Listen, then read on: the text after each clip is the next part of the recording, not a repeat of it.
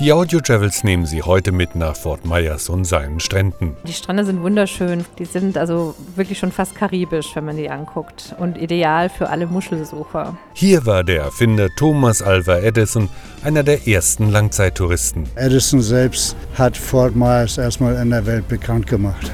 Und heutzutage, ja, man ist ihm sehr dankbar, dass er hier gewesen ist.